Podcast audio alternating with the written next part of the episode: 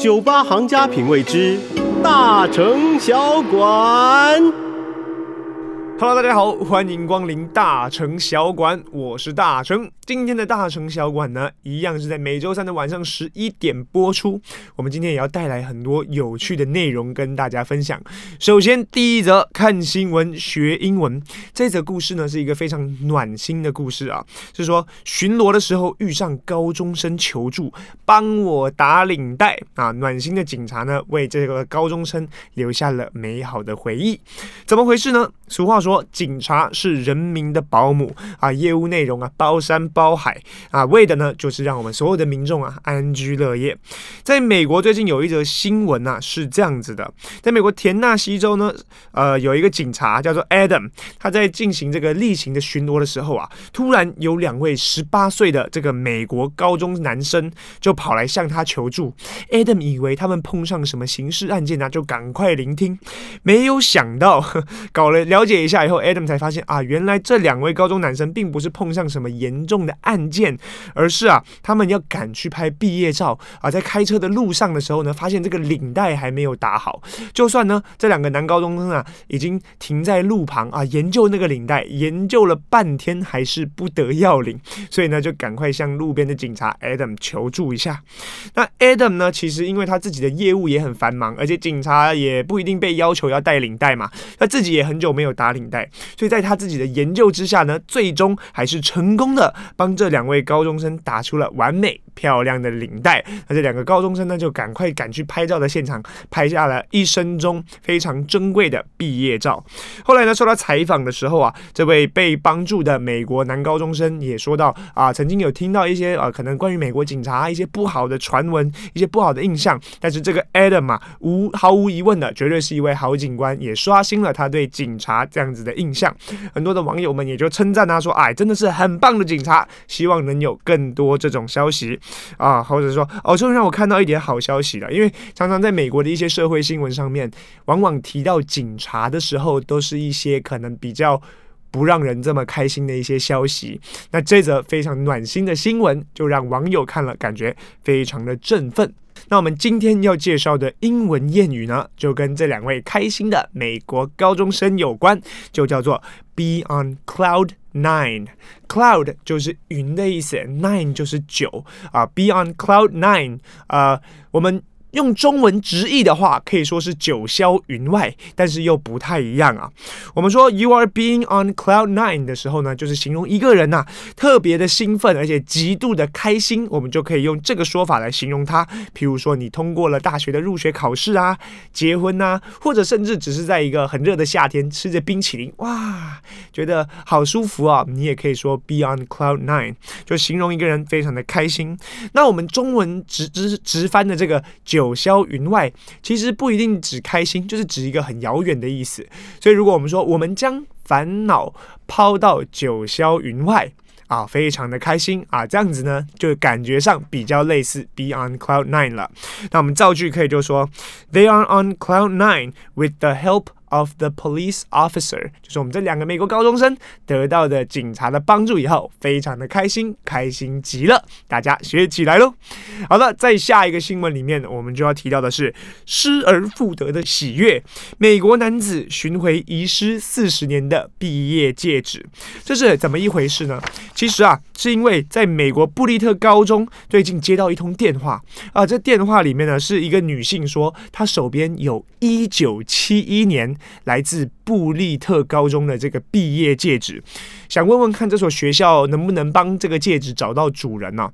那怎么回事？为什么这名女性手上会有这枚戒指呢？是因为这名女性她的爸爸很喜欢用金属探测器收集物品啊，就很喜欢呃收集这些可能金属啊，或者是一些复古小物啊等等的。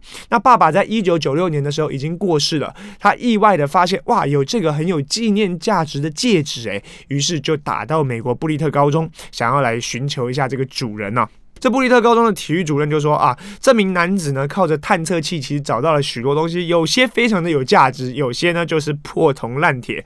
但是呢，这一个戒指毫无疑问是非常有纪念价值的。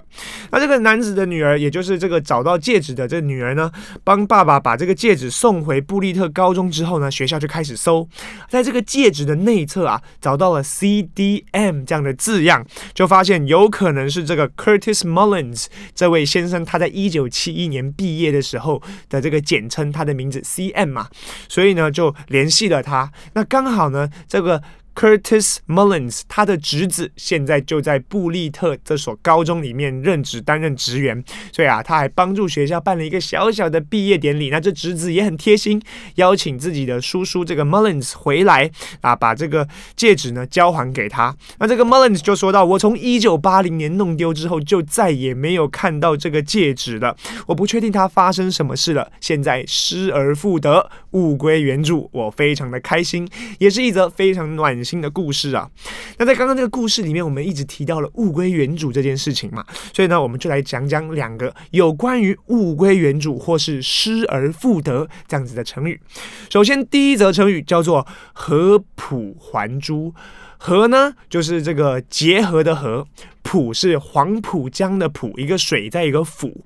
珠就是珍珠的珠，还就是呃归还的还，合浦珠还这样的一个成语啊，其实是发生在东汉的时候。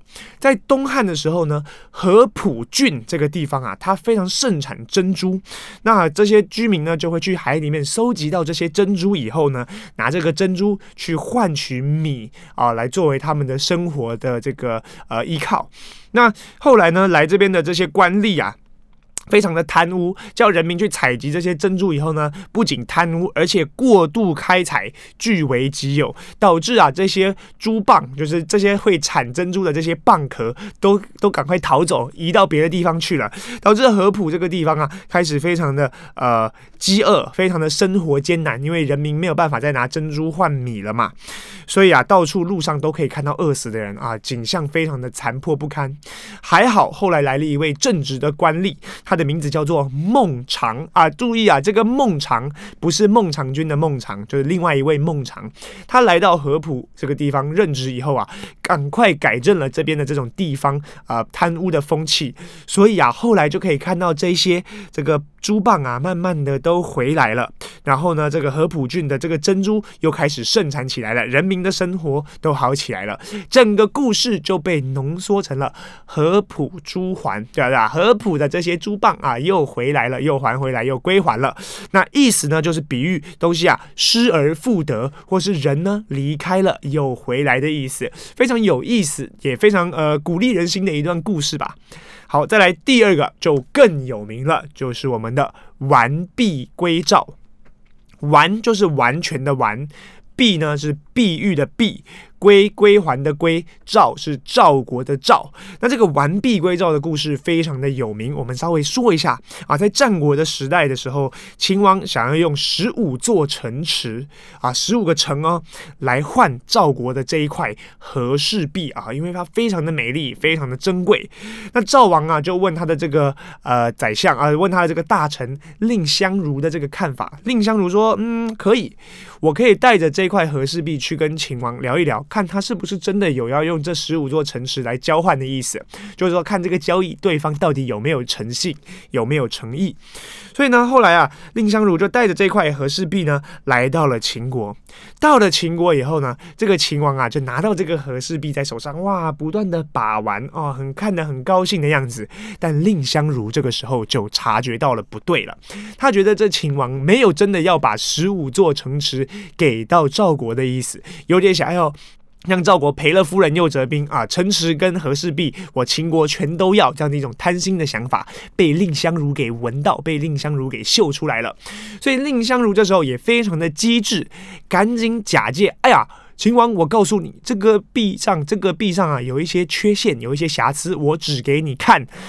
透过这样子的一个技巧啊，这样的一个机会，趁机把秦王手上的这块和氏璧夺回手中，然后啊，马上就开始往后退，倚在后面的柱子，并且怒目而视，看着这个秦王，非常的生气，怒发冲冠啊！怒发冲冠这个成语也是这时候出来的，就说到如果。你没有真的要给我这个城池，或者你想要对我怎么样的话，我就现场把这块和氏璧给砸破。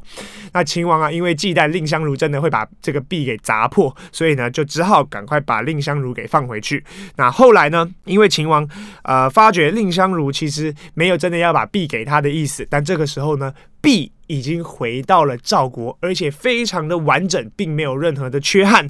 秦王呢，为了显示自己的大度，也只好说：“好吧，那我们这场交易就作罢吧，算了。”那这个璧就好好的回到了赵国，所以完整的璧就归到了赵国，完璧归赵，也比喻物归原主。那但是呢，我们刚刚讲到的这个合卜珠还跟完璧归赵这两个成语啊，其实他们不太能互通。